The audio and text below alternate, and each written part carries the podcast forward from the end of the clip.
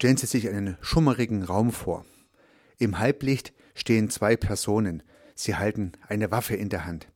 Von draußen flackert die Leuchtreklame in den Raum hinein. Die beiden Personen zielen mit den Pistolen aufeinander. Nun geht die Türe auf. Ein Polizist kommt herein. Herzlich willkommen zum Podcast Systemisch Denken mit diesem speziellen Intro. Und nun stellt sich natürlich die Frage, was hat diese spezielle Situation, diese Kriminalszene mit systemischem Denken und Handeln und mit Nikolaus Luhmann und mit der Kritik an Nikolaus Luhmann zu tun? Und genau dieser Sache möchte ich mich in diesem Podcast widmen.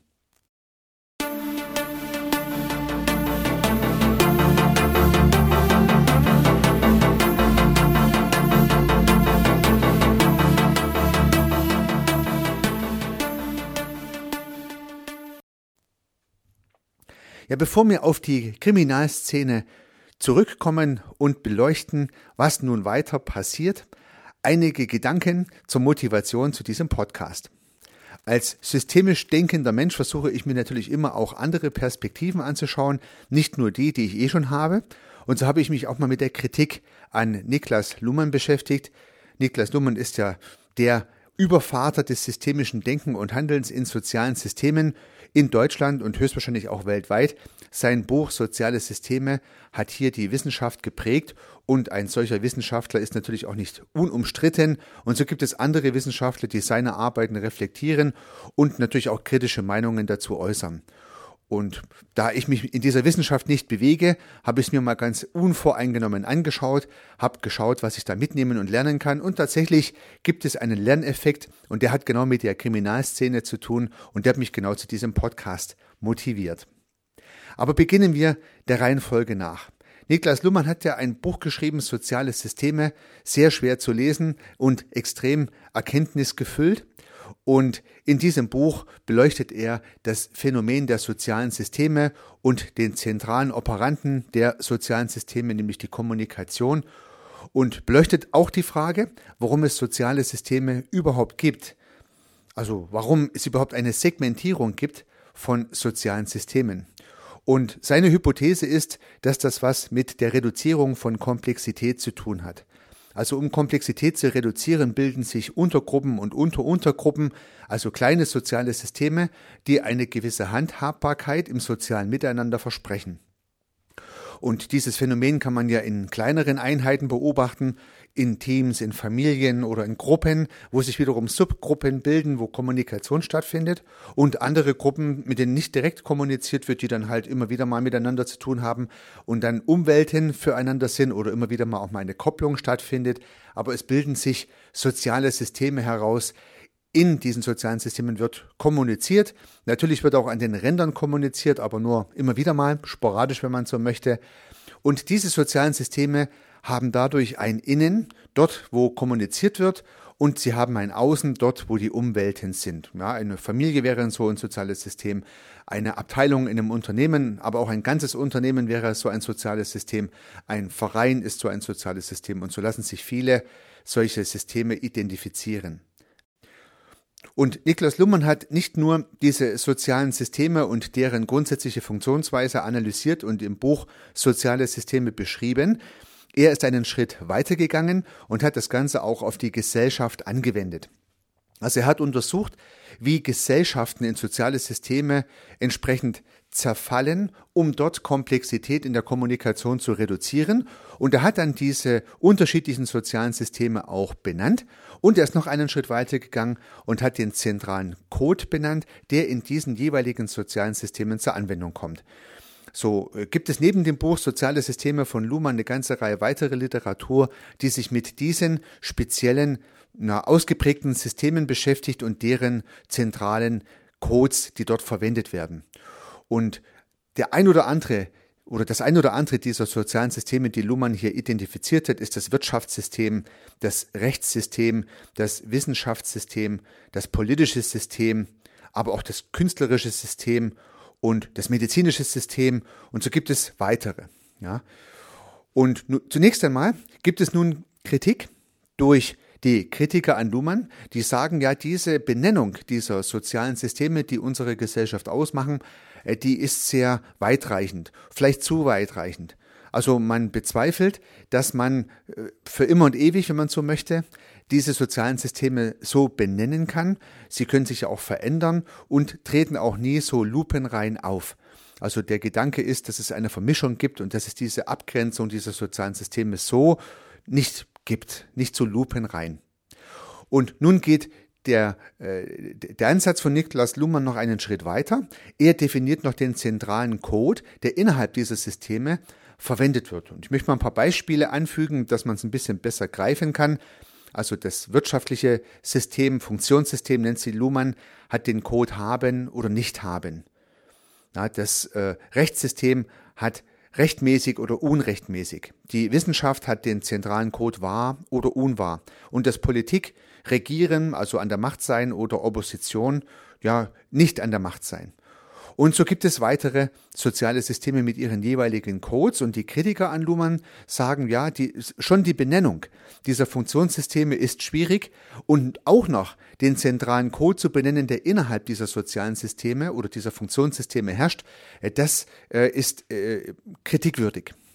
Man bezweifelt, dass Luhmann die Kompetenz hat, mit seiner Profession und mit seiner Vita diese zentralen Codes benennen zu können, weil er sich teilweise in diesen Systemen ja gar nicht auskennt. Es sind ja nicht seine Gebiete, sondern er möchte ja mit seiner mit seinem Meta-Ansatz, mit dem systemischen Denken, äh, mit dem übergreifenden Ansatz im Prinzip dann in diese Systeme hineininterpretieren und die Kritiker sagen, das, das kann man so nicht machen. Und man kann so eine Wertung ist mir das persönlich egal, äh, ob es jetzt diese sozialen Systeme oder Funktionssysteme in der Gesellschaft gibt und ob das die Codes sind, die ich gerade aufgeführt habe, das habe ich mir mal so angehört und habe mich, habe es auf mich wirken lassen. Ich habe da jetzt wieder eine Meinung dafür und noch dagegen. Ich bin ja auch kein Wissenschaftler und das ist für mich auch sehr abstrakt. Die Motivation zu diesem Podcast ist eine andere, nämlich der Gedanke, dass es offensichtlich zentrale Codes gibt, die in gewissen Systemen zum Einsatz kommen. Also der Kerngedanke des Podcasts ist, offensichtlich gibt es, auch laut Luhmann, zentrale Codes oder Codes, die in diesen Systemen, in, seinem, in seiner Welt Funktionssystemen zum Einsatz kommen. Und dann habe ich mir das Ganze ein bisschen abstrakter, ein bisschen weicher vorgestellt. Ich habe mir gesagt, ja gut, wenn es das in der Gesellschaft gibt, dann gibt es es im kleinen Rahmen vielleicht auch. Und stellen wir uns irgendeine soziale Situation vor, ein Gespräch auf Arbeit, ein Gespräch mit Freunden, ein Gespräch im Verein oder in der Familie. Und auch dort geht es ja um irgendwas. Und zwar in diesem Augenblick, in dem gesprochen, respektive kommuniziert wird. Demzufolge gibt es in diesem Augenblick ja auch einen Code der Kommunikation. Eigentlich die Frage, um was geht's denn hier eigentlich? Und das ist eigentlich so ein Gedanke, der mich da nicht mehr losgelassen hat.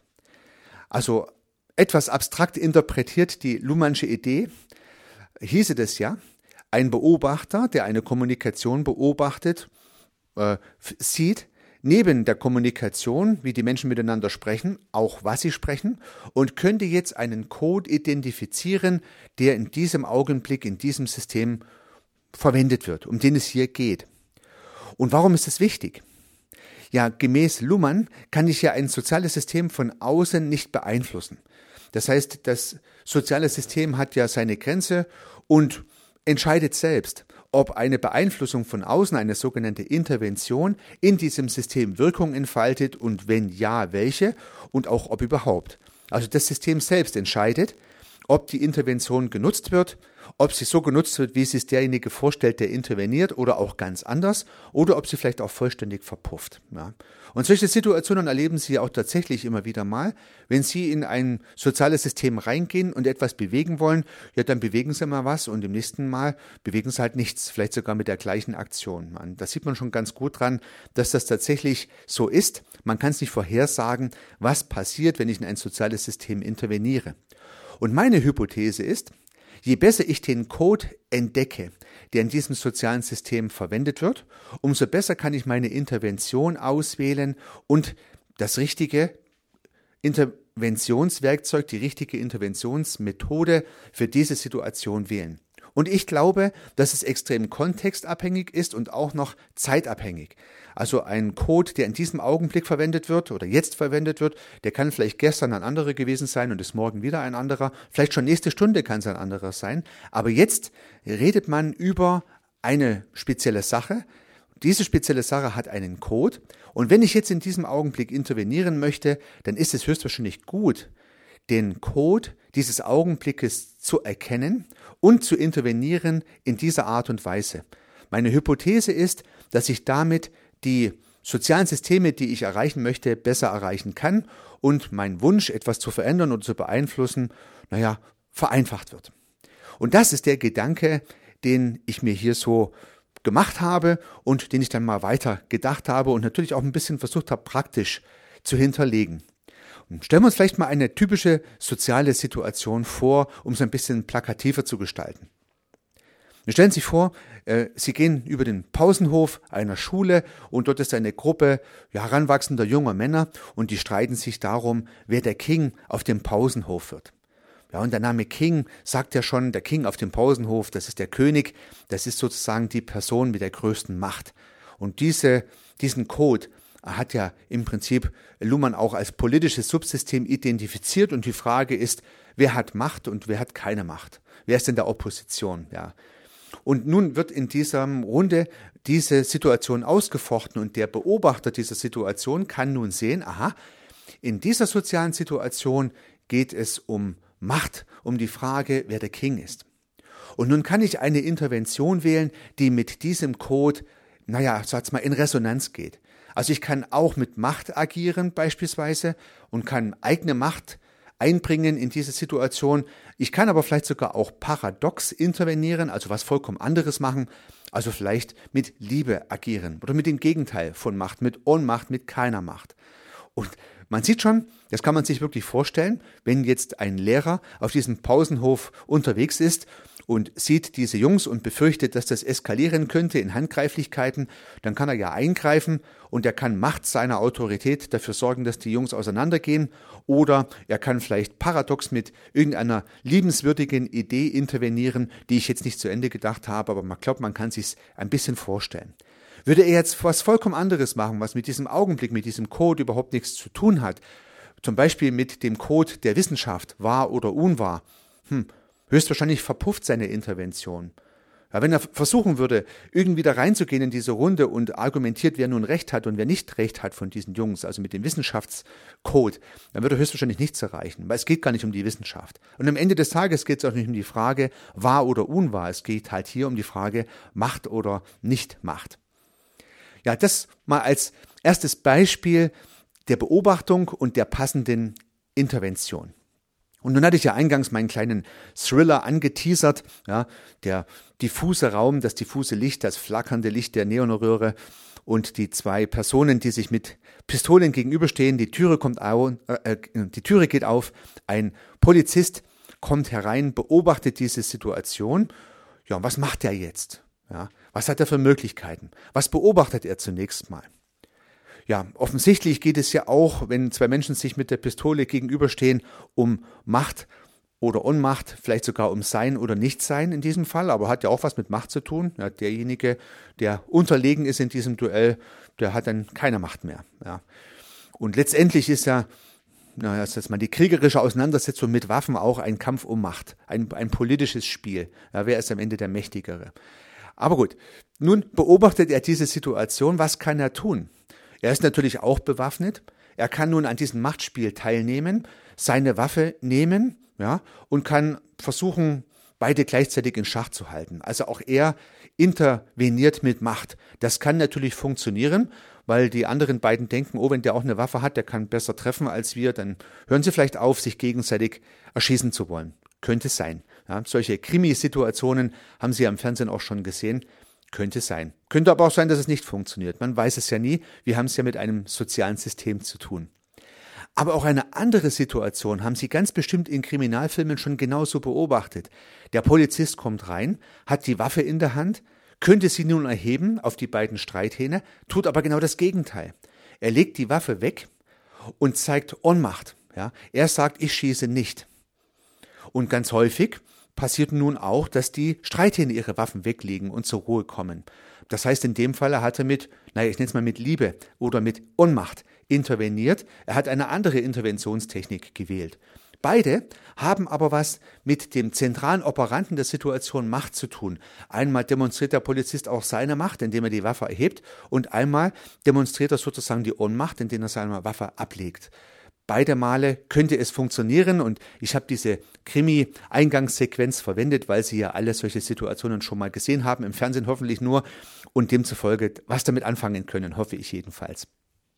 So, und daran sieht man schon ganz gut, dass das da durchaus funktionieren kann und dass der Beobachter gut beobachten muss, um was geht's hier eigentlich. Da würde er jetzt reinkommen und würde sagen, äh, beispielsweise, ja, legt eure Waffen ab, ich gebe euch jeden fünf Euro dann hätten sie es höchstwahrscheinlich nicht gemacht, weil in dieser Frage ging es halt nicht ums wirtschaftliche System, haben oder nicht haben, also ums Geld. Und es ging jetzt auch nicht ums künstlerische System, schön oder, oder, oder hässlich beispielsweise, sondern hier ging es jetzt um Macht. Und die Intervention mit Macht oder mit Ohnmacht ist dann die richtige. Soweit meine Hypothese zu dieser Geschichte.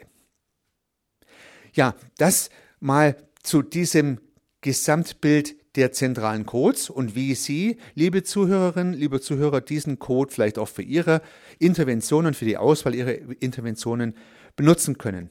Und möchte ich zum Abschluss noch eine kleine Episode anfügen, die ich extrem spannend finde und die für Sie ganz konkret nützlich sein kann, wenn Sie in sozialen Situationen interagieren müssen, vielleicht sogar eine Moderations-, eine Leitungsaufgabe haben.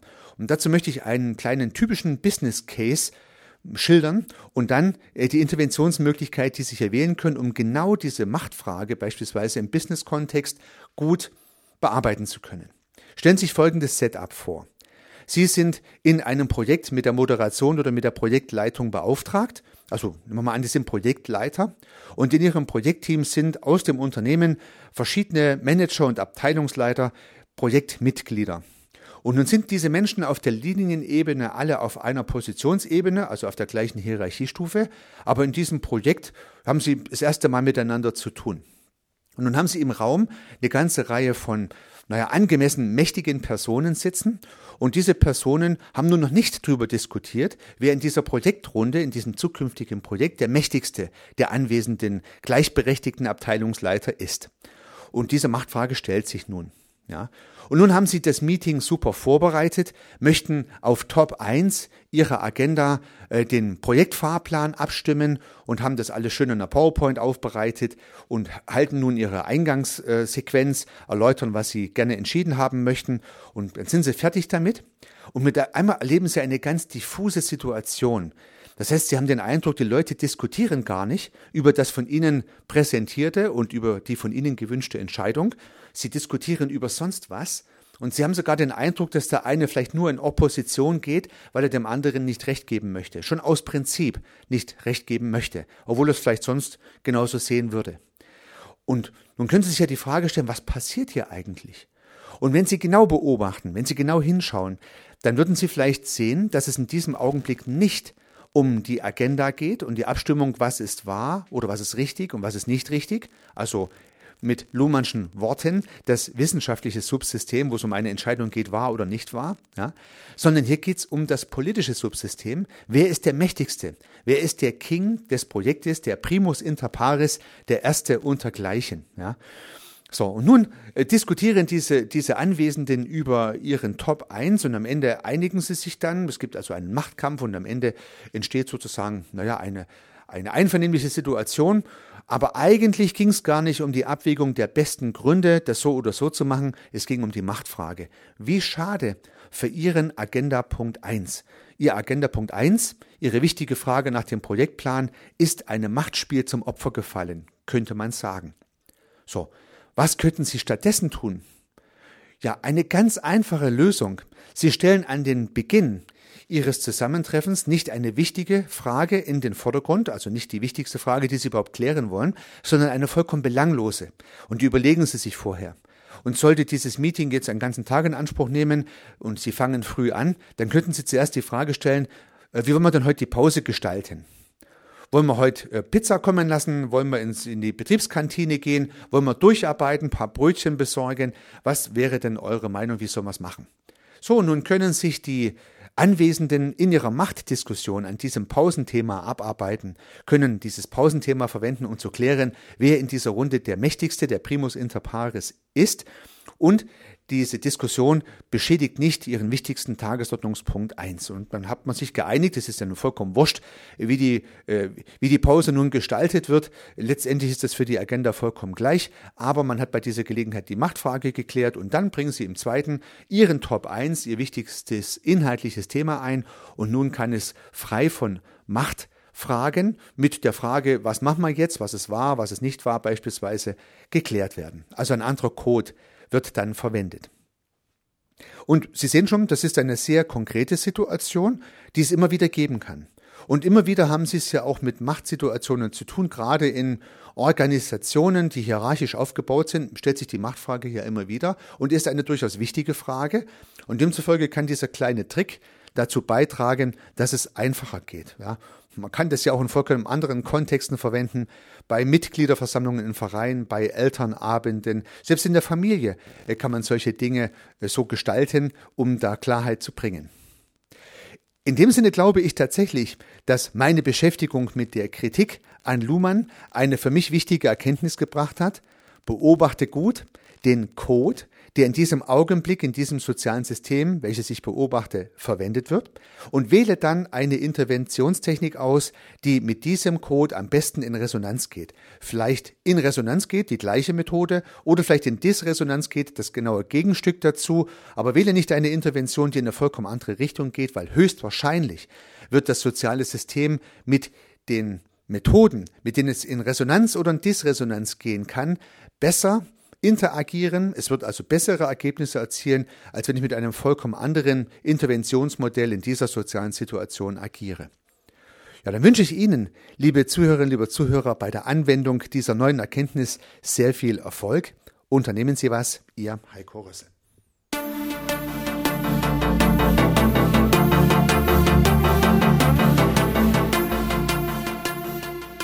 Regelmäßig kommen neue und spannende Themen rund um das systemische Denken und Handeln hinzu.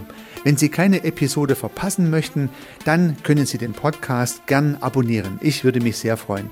Nutzen Sie dafür den Abonnieren-Button in der Podcast-App Ihrer Wahl. Natürlich würde ich mich auch über eine Bewertung oder eine Rezension freuen. Alternativ und ergänzend zu dem, was Sie hier gehört haben, möchte ich Ihnen meinen Podcast Service Architekt empfehlen. In diesem Podcast geht es um die Anwendung systemischer Gedanken und Methoden für die Beratung von Dienstleistungen und Service-Providern. Vielleicht kann Ihnen auch dieser Podcast weiterhelfen. Sie finden ihn in den einschlägigen Plattformen, aber auch auf meiner Website unter www.servicearchitekt.com/podcast. Vielen Dank für Ihr Zuhören. Ich freue mich aufs nächste Mal, Ihr Heiko Rössel.